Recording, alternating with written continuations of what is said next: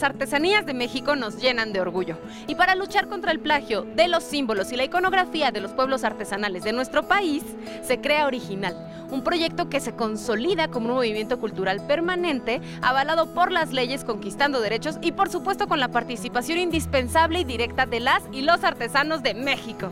¡Bienvenidos!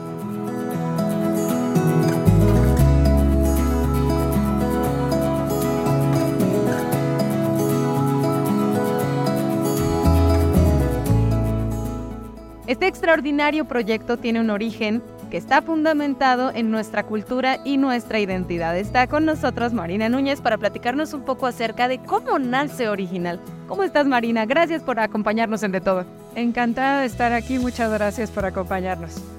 ¿Cómo nace Original? ¿Cómo es que deciden que este proyecto necesitaba vida en esta, en esta década en donde los textiles mexicanos, las artesanías mexicanas están tan en boga no solo en nuestro país, sino en el mundo entero? Pues mira, es un asunto de justicia hacia los creadores y los pueblos indígenas sobre todo. Eh, todo comenzó por una reacción que se tuvo desde la Secretaría de Cultura. Eh, la titular de Cultura, Alejandra Frausto, ante los recurrentes plagios que estábamos sufriendo de diseños textiles, decidió por primera vez mandar una carta desde el Estado, ella como representante, eh, a todas estas marcas que alegaban homenajes y reconocimientos a los distintos pueblos y que realmente pues no habían trabajado con ellos ni habían eh, pedido un permiso para usar las distintas iconografías. Y lo que logró, entre otras cosas, es que muchas colecciones se bajaran, muchas otras que comenzaran un proceso de resarcimiento y otras tantas sí pidieron acercarse a las distintas comunidades originarias para empezar colaboraciones más éticas. Y a partir de ahí se empezó a crear una política que tenía que ver con eh, empezar a hacer que las propias comunidades fueran conscientes de lo que podían solicitar, de lo que podían reclamar, de qué postura tenía el Estado junto a ellos, de qué manera los podíamos acompañar y comenzó el proyecto original. Original lo que hace es ir por la defensa de los derechos colectivos de los pueblos, sean indígenas, sean mestizos, sean afrodescendientes. Aquí una comunidad que es dueña de cierta expresión y manifestación artística es la única que puede autorizar su reproducción y que puede autorizar su uso.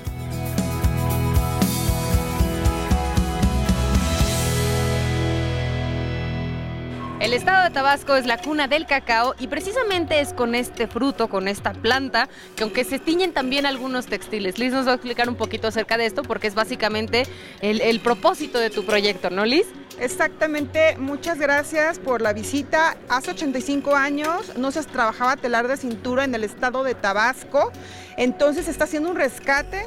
Ya hay, eh, somos un grupo de seis artesanas que estamos trabajando y aparte de eso que también quisimos el teñido en pigmentos naturales y sobre todo pues Tabasco es la cuna del cacao y quisimos ya trabajar también con cacao. Estamos trabajando aparte del cacao, corteza del árbol de tinto con achote para que también nosotros tengamos pues nuestros tintes, así como en otros estados también que nos puedan representar. Eh, manejamos otra línea que es lino 100% eh, eh, con unas aplicaciones de lienzos y eso nos ayuda a que podamos trabajar o en este caso ir a más, a más lugares con una producción mayor. Un huipil elaborado en telar de cintura nos toma alrededor de mes y medio a dos meses porque hacemos todo el proceso desde el entintado de las madejas de algodón orgánico hasta el, el diseño de la urdimbre, posteriormente el tejido, entonces sí nos lleva bastante tiempo la elaboración de cada uno de nuestros huipiles. Explícanos alguna de las prendas, Liz. Eh, nosotros estamos trabajando con rescate iconografía olmeca, en el cual las cintillas de las cabezas olmecas están representadas en nuestros textiles, que es lo que nosotros eh, podemos apreciar, así como otros estados también tienen diferentes iconografías. Tabasco está haciendo ahorita esa ejemplificación sobre todo darnos también a conocer que pues nuestro textil también es diferente, es más ligero porque nuestro estado es, es bastante caluroso y aparte de, de lo que nosotros traemos en telares de cintura, traemos combinaciones, combinaciones típicas del estado como Guayacán, es un atardecer de Tabasco que tiene colores, en este caso muy vivos, es lo que nos dicen mucho. Y pues qué mejor que representarlos en nuestros huipiles. Una verdadera belleza, la verdad que sí, y muy distinto a lo que estamos acostumbrados y acostumbradas a ver en cuanto a huipiles. Muchas gracias, Liz. No, gracias a ustedes y pues a conocer lo que hacemos acá en, en Tabasco.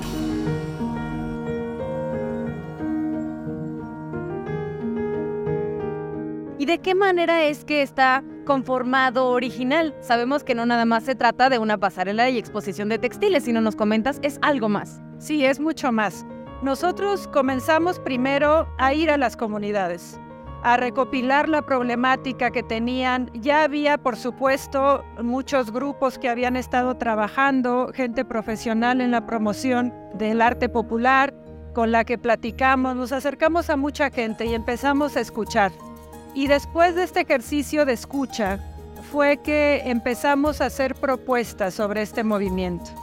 Estas propuestas salieron primero de un consejo de asesores que tuvimos, que estaba conformado en una cuarta parte por eh, maestros artesanos de algunas regiones, por especialistas en arte popular, por personas que pertenecían a asociaciones que habían trabajado con, eh, con artesanos y con todos ellos hicimos un decálogo. Y ese decálogo, entre otras cosas, clama por el reconocimiento de la autoría colectiva sobre ciertos diseños, sobre ciertas iconografías. Poquito después se publica la ley de patrimonio que hace esta defensa de manera mucho más tajante y fue un gran apoyo. Pero empezamos mucho antes a trabajar con las comunidades Iniciamos capacitaciones. Yo ahí quiero agradecer muchísimo el apoyo de iniciativa privada, por ejemplo, a otras instituciones públicas, el INPI, el INPI con M, Derecho de Autor, Secretaría de Economía, Secretaría del Trabajo. Muchas otras se unieron a nosotros para hacer un frente y poder formar una propuesta a las comunidades artesanas y que el trabajo que hicieran pues tuviera una remuneración justa y pudiera armar grupos económicos eh, sustentables.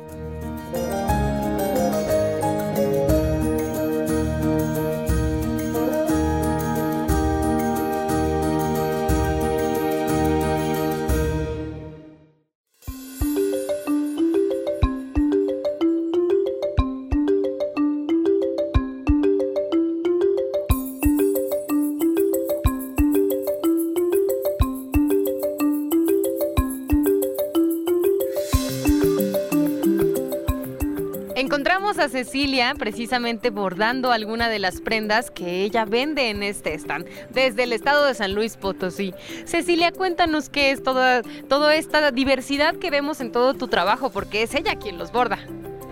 Sí, muy buenas tardes. Este, yo vengo de la comunidad de Tamaletó, municipio de Tancanguit, San Luis Potosí, y este, estoy aquí bordando un quechquemet que nosotros le llamamos zayem en nuestra lengua tenec, y nosotros aquí venimos a, a, vender lo que son blusas, camisas, vestiditos, este, accesorios, bolsos, nuestro petop que nosotros lo usamos las mujeres y varias cosas que tenemos por aquí.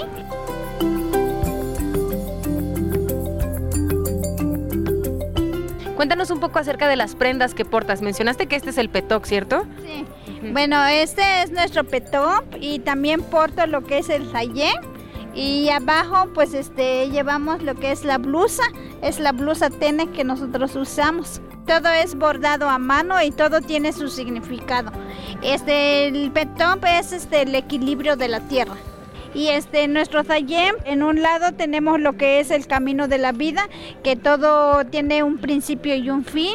También tenemos lo que es el árbol de la vida, que es lo que plasmamos en nuestra ropa.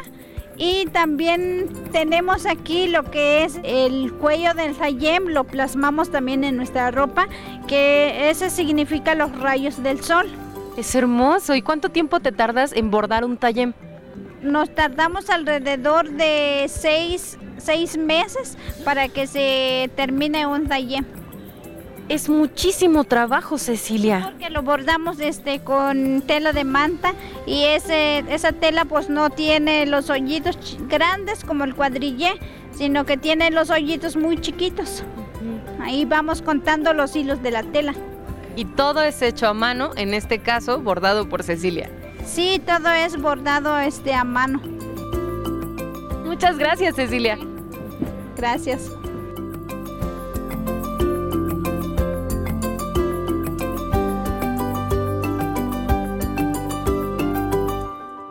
Originales como una escuela ahora. Son generaciones con las que venimos caminando. Es una generación que empezó con 400 artesanos. Ahora somos 1100 prácticamente. Y es el espíritu de México. Son portadores de una tradición. Tienen una responsabilidad en ese sentido muy grande. Eh, ellos son los que lo transmiten, los que tienen que educar a los hijos. Imagínate tú la dificultad que, que conlleva todo eso.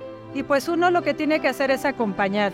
Y también hay otra parte que a lo mejor la solemos dejar a un lado y es cambiar la visión de quienes estamos del otro lado. Parte de ese respeto es que no regatemos el precio de las piezas. Las piezas prácticamente, y lo debo decir porque lo hemos estado viendo con los artesanos, prácticamente se subsidian. Si un artesano pusiera todo el costo que le ha significado hacer una pieza durante los meses que la hace, no podríamos tener acceso a esas prendas. Entonces, eh, es respeto, es también mirar al otro de otra manera. Lo que siempre digo yo es, cuando tú vas a una tienda y quieres comprar una ropa de marca, no estás regateando el precio, asumes que eso vale. Pues aquí hay que hacer exactamente lo mismo. Pregúntenle a los artesanos si ustedes van a comprarles una pieza, pregúntenle qué quiere decir esa montaña que veo, qué quiere decir el pajarito, de qué está hecho, es tinte natural, cómo lo hace. Ellos encantados les van a contar y creo que es una manera de conocer más lo que uno está comprando y se pone. Porque quiero decirles que en su mayoría lo que uno se pone que les compra de manera directa tiene una historia fascinante. Original lo que intenta y lo que ha logrado es en un espacio digno, con todo el cariño, además con todo el reconocimiento, hacer que todo el arte popular textil de México esté pues en una de las mejores pasarelas les invitamos a dejarse fascinar por México, que es muy original. Muchas gracias. Gracias a ti. Gracias.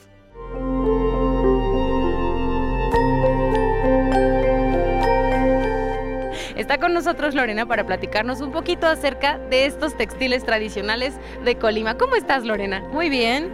Estamos rescatando el traje típico de una comunidad indígena que todavía le queda a Colima, es Zacualpan, se encuentra ubicado entre los, la sierra, los cerros de Manantlán y de vista frente al volcán. Tenemos un bordado representativo, símbolos del agua y el volcán, porque Zacualpan pertenece y tiene un manantial que da agua a todo el estado de Colima.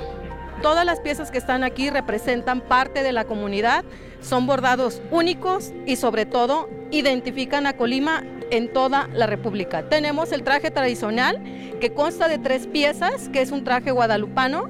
Se usa de manera ceremonial del primero al 12 de diciembre en la Catedral de Colima, donde la familia completa los utilizan para fines religiosos. Su representación es blanco con rojo y nosotros le hemos hecho una variante ya, que es un gabán guadalupano, que lo pueden usar los hombres, que también consta de una virgen y todas las grecas que se puedan tener, que son del estado de Colima. ¿Qué sientes de participar en este proyecto? Es algo muy importante porque vino a rescatar todo lo que teníamos olvidado, sobre todo nuestro pueblo que se encuentra tan lejos del estado de Colima, que haya sido invitado en sus tres etapas. Hemos aprendido bastante, hemos rescatado ahora sí la iconografía de nuestra, nuestro pueblo, en los cuales se reflejan en nuestros bordados que han ido mejorando, pero sobre todo cuidando la identidad. Cuidando la identidad colimense y colimota que es tan importante. Muchas gracias por esta entrevista y vengan todos a Original, que aquí solamente encuentran piezas originales.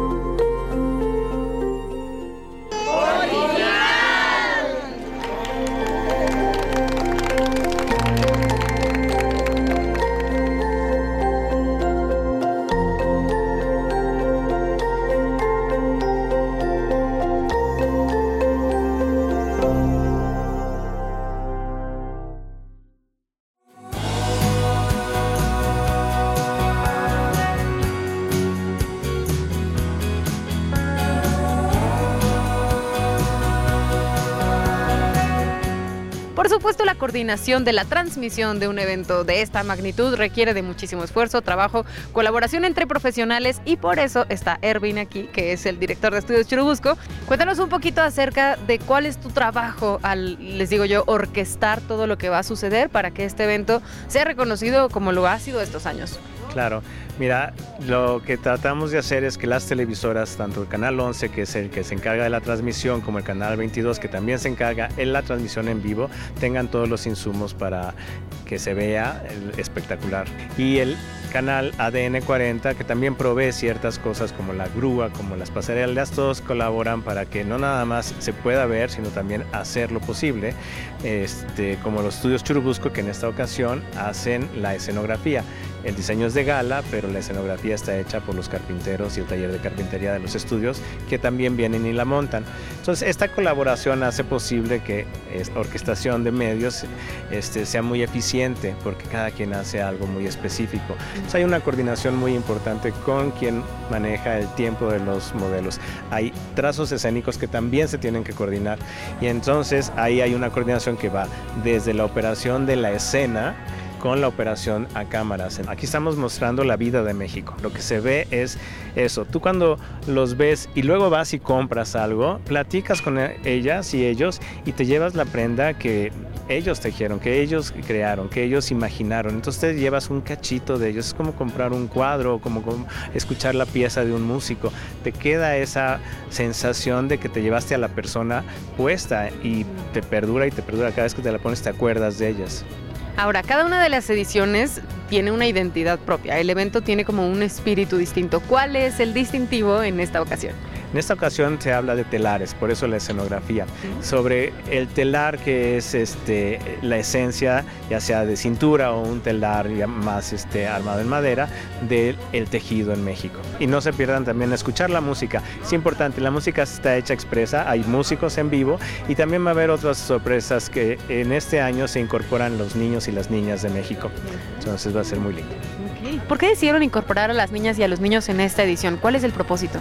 Que es esta iniciativa de mostrar que los niños aprenden esto desde que son muy pequeños. Entonces la cultura se vive en las infancias. Todo esto tejido, esta parte que sostiene a la cultura en México. Entonces es muy importante verlos ya, ¿no? También. Y cómo en unos años vamos a ver piezas maravillosas que ellos hagan.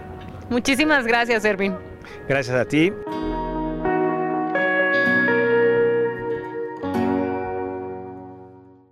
En un evento como este, la música es fundamental y en esta ocasión corre a cargo de Poncho Figueroa, un artista reconocido en todo México. Poncho, ¿cómo estás? Muchas gracias por acompañarnos en De Todo. Pues contento, contento de estar en De Todo, Alexia, compartiendo y pues contento de estar en esta ocasión aquí, muy especial. ¿Cuál es tu propuesta eh, musicalmente hablando para este evento? Pues digamos que vimos muchos desfiles de moda del mundo y pues decidimos un poco que el ritmo normal de la caminata tiene mucho que ver como con el house music y pues fue digamos como que la base de todo, pero la intervenimos con canciones que hicimos nosotros, todas emergidas un poco de, la imaginación de los artesanos, digamos, conferencias de los artesanos, cuentos de los artesanos. Los mismos artesanos como que dijeron, no queremos algo tan tradicional ya, y fue como pues su idea de decir, bueno, pues, algo más moderno. Y ya estuvimos analizando un poco, tiene mucho que ver el ritmo del house con la caminada. ¿Y de qué hablan las piezas? Pues digamos que hay historias de cómo ellos conciben su atravesar en el tiempo en relación al textil y desde que están chiquitos eh, pues están siempre viendo que todo el tiempo en la mañana pues está trabajando, en la tarde está trabajando y se está imaginando paisajes, se está imaginando animalitos, se está imaginando... Entonces es como una cosa entre muy infantil pero también muy de narración histórica. Eh, la ropa tradicional habla de la gente está diciendo su historia, está diciendo de dónde son, está hablando sus protecciones. La ropa tradicional todo el tiempo está relacionando simbólicamente su lugar, eh, las cosas que les han pasado. Hay un texto que dice, cuando murió tu abuela yo bordé este colibrí, ahora este huipil, pues es tu historia que tú tienes que escribir. Y bueno, escuchando tu propuesta musical, viendo los textiles, estoy segura que es una experiencia única. Muchísimas gracias, Poncho. Gracias, Alexia. Y no, pues tienen que venir todos los que se precien del gusto por el arte, por el textil, por la historia, por el orgullo de vivir en este país, tienen que venir original. Mi familia es artesana y son poco de este trabajo. Los tejidos son mi vida en los telares que yo hago. Cada imagen en mi mente lo trato de transmitir. Los sentimientos son la fuerza morando en cada. Ahora nos acompaña Toño Zúñiga para platicarnos un poco acerca de la propuesta que tiene la pasarela en esta edición. ¿Cómo estás, Toño? Gracias por acompañarnos en De Todo. Hola, ¿cómo están? Eh, esta pasarela es especial porque nació en base a un guion, un guion escénico, un guion narrativo. Este guion narrativo lo escribí yo, pero eh, inspirado muchísimo, casi casi es eh, tomar al pie de la letra los pensamientos del Consejo Asesor de Artesanas y Artesanos que han trabajado todos estos años en original. Ellos eh, se les preguntó qué piensan cuando tejen. Y entonces ellas y ellos mandaron pequeñas narraciones o pensamientos de lo que sucede cuando ellos están en el telar tejiendo. Y entonces de ahí, de este mundo tan poético, tan profundo, viene la idea de eh, este guion que se fue encadenando con todo lo demás, con la música, con, con, con la escena, con la actuación.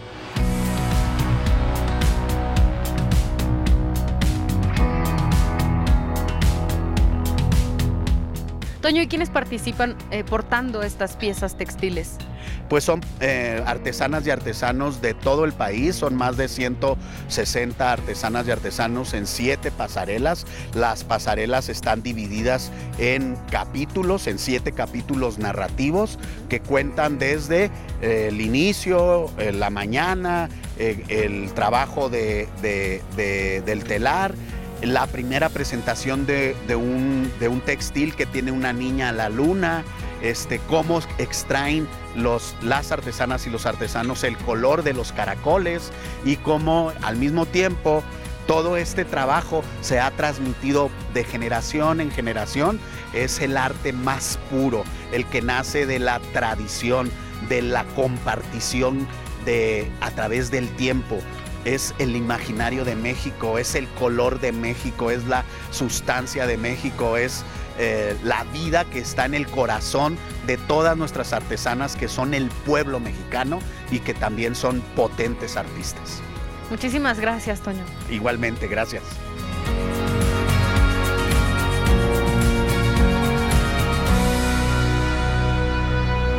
Desde Yucatán hasta Chihuahua, cada uno de los estados de la República Mexicana tiene su propia identidad, su propio espíritu expresado en cada una de sus artesanías.